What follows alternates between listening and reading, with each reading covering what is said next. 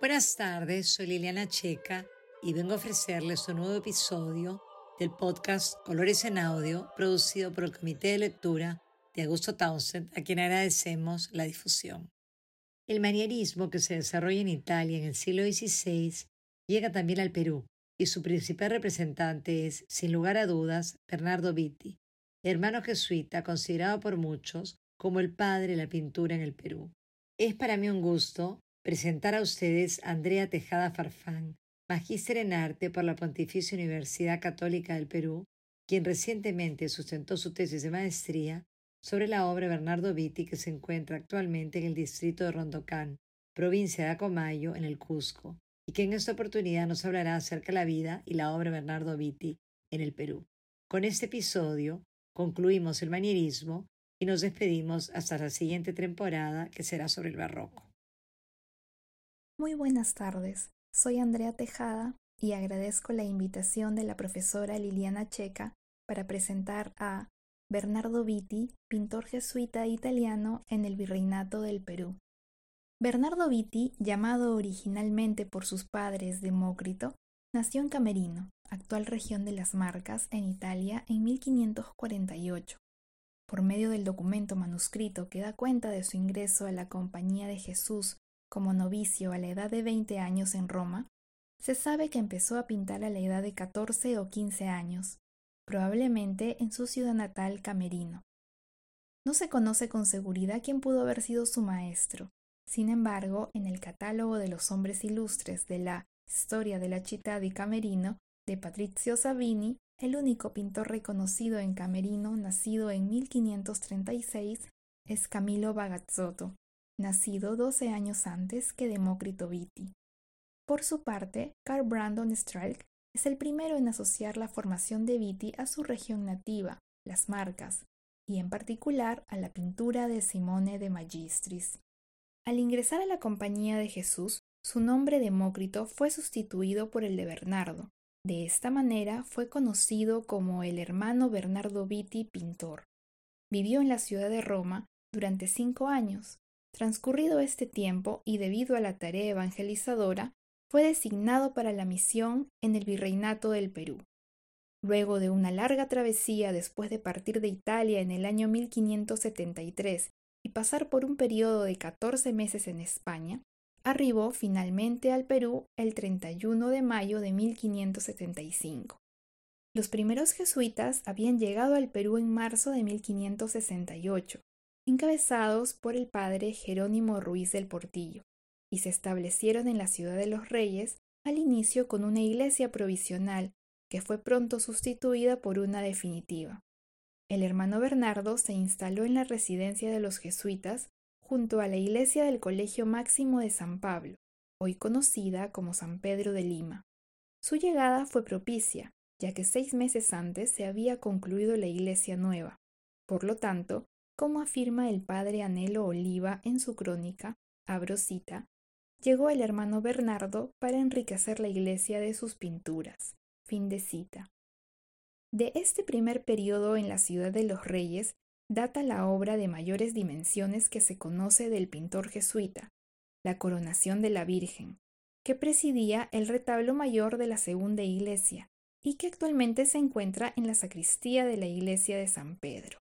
La Virgen María, en contraposto, vestida con túnica rosa y manto azul, sobre un manojo de nubes, es sostenida por un grupo de pequeños ángeles. Cruza sus brazos en actitud de recogimiento, inclina la cabeza al cielo y eleva su mirada hacia Jesús. Sobre ella la Santísima Trinidad.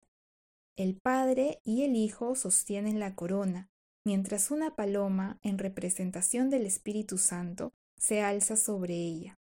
Se encuentra rodeada por un cortejo de ángeles músicos, estilizados y de dulce rostro. El motivo principal del cuadro, la coronación, sobresale debido a un halo que deja entrever pequeños rostros de ángeles. Cabe señalar que esta particularidad de la composición se repite en las dos versiones posteriores, en Juli y Cusco, con algunos matices. En la esquina inferior, al lado derecho del cuadro, se reconoce por los atributos de la torre y la palma del martirio a Santa Bárbara. Luis Eduardo Bufarden ha identificado que la inclusión de este personaje se debe a un homenaje a Bárbara Ramírez de Cartagena, esposa de Juan Martínez Rengifo y cofundadora del Colegio Máximo de San Pablo. Por lo tanto, la inclusión de la Santa Patrona sirvió para evocar la memoria de Bárbara Martínez de Cartagena. Nuestro ilustre pintor, luego de permanecer en Lima por espacio de siete años, inicia en el año de 1582 en la ciudad del Cusco una secuencia de viajes por el sur andino. Gracias al testimonio del hermano Pedro de Vargas, quien había trabajado junto a Viti en la iglesia del Colegio Máximo de San Pablo, se sabe que el hermano Bernardo, después de arribar a la ciudad de Cusco, hizo los retablos de pincel y figuras de bulto y medio relieve, hasta que fuera enviado por sus superiores a Juli y Chuquiabo. Por lo tanto, dejó inconclusa la obra, y fue terminada por el hermano Pedro de Vargas entre 1585 y 1587, en la parte del dorado y esgrafiado. Desafortunadamente, después del terremoto ocurrido en Cusco el 31 de marzo de 1650, es creíble que el retablo mayor de la iglesia del Colegio de la Transfiguración haya quedado muy dañado y se creía perdido por completo. Sin embargo, cinco de las piezas fueron descubiertas por Teófilo Benavente en la hacienda Picchu el año 1972 y compradas por el entonces llamado Instituto Nacional de Cultura. Estas tablas representan a Santiago, San Sebastián, San Gregorio Magno, San Ignacio de Antioquía y Santa Margarita. Este grupo de cinco tablas que custodia actualmente el Museo Histórico Regional de Cusco es la única evidencia que subsiste hasta el día de hoy para conjeturar la belleza y magnitud del retablo del altar mayor de la iglesia de la Compañía de Jesús antes del año 1650. Luego de este primer periodo en Cusco, el hermano Bernardo se trasladó en 1584 a Juli por un corto tiempo de dos meses, alternando un breve periodo en La Paz, para regresar nuevamente a Juli, y aunque todavía no se tengan datos precisos en los años sucesivos sobre su permanencia en este pueblo, se estima que se haya mantenido ahí y otros pueblos aledaños al lago Titicaca hasta aproximadamente 1591. Actualmente, Juli alberga seis pinturas y dos relieves de la mano del pintor jesuita. Muy pocas de las obras elaboradas por él en esta ciudad se conservan en su lugar original. Además, lamentablemente, dos de los cuadros de Santa Bárbara fueron sustraídos y sustituidos por copias en la década de los 90 de la iglesia San Juan de Letrán, y el único registro fotográfico que se conserva de estas piezas son las imágenes a blanco y negro publicadas en 1974 en la tan conocida monografía titulada Viti, pintor manierista en Sudamérica, de José de Mesa y Teresa Gisbert.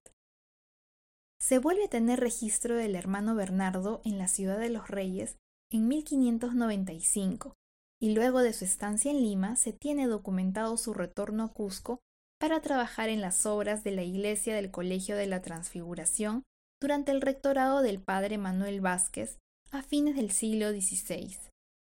Entre los encargos que se dieron durante el rectorado del padre Manuel Vázquez sobresale la serie de ocho lienzos sobre los principales misterios de la vida y muerte de Cristo nuestro Salvador y de la Virgen Santísima, su Madre tal como los llama el padre Antonio de Vega en la crónica del año 1600.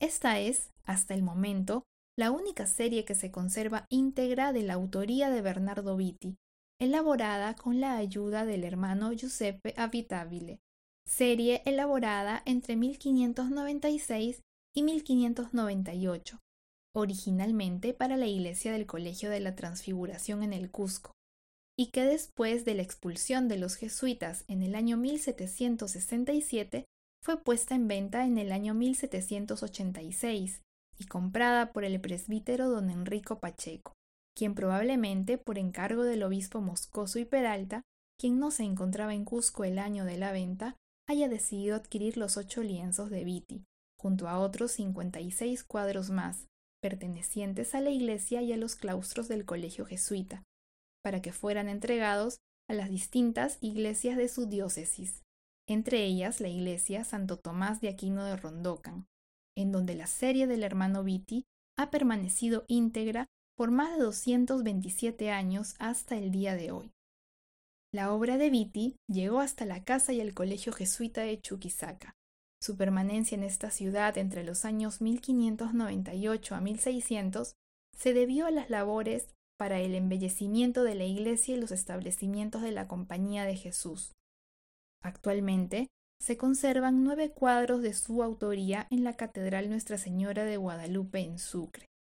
El trabajo de Viti llegó hasta Arequipa y Ayacucho. Aunque no se tengan registrada la presencia del hermano jesuita en estos lugares, la ciudad blanca alberga cuatro lienzos de grandes dimensiones, tres de ellos en la capilla de San Ignacio de la iglesia de la Compañía de Jesús de la ciudad y el cuadro titulado La Virgen con el Niño en el altar mayor de la misma iglesia.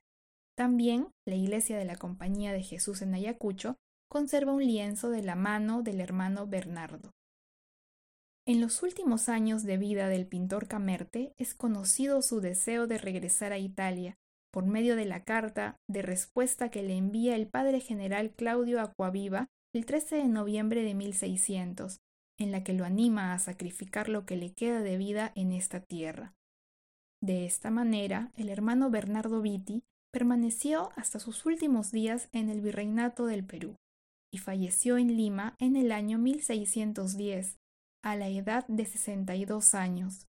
La crónica anónima de 1600 nos hace saber que él fue un hombre mansísimo y apacible, trabajador y apacible, sin que jamás le viese nadie estar ocioso, de gran humildad y desprecio de sí mismo, y que fue amado por todos de gran manera. Esto es todo por hoy en Colores en Audio.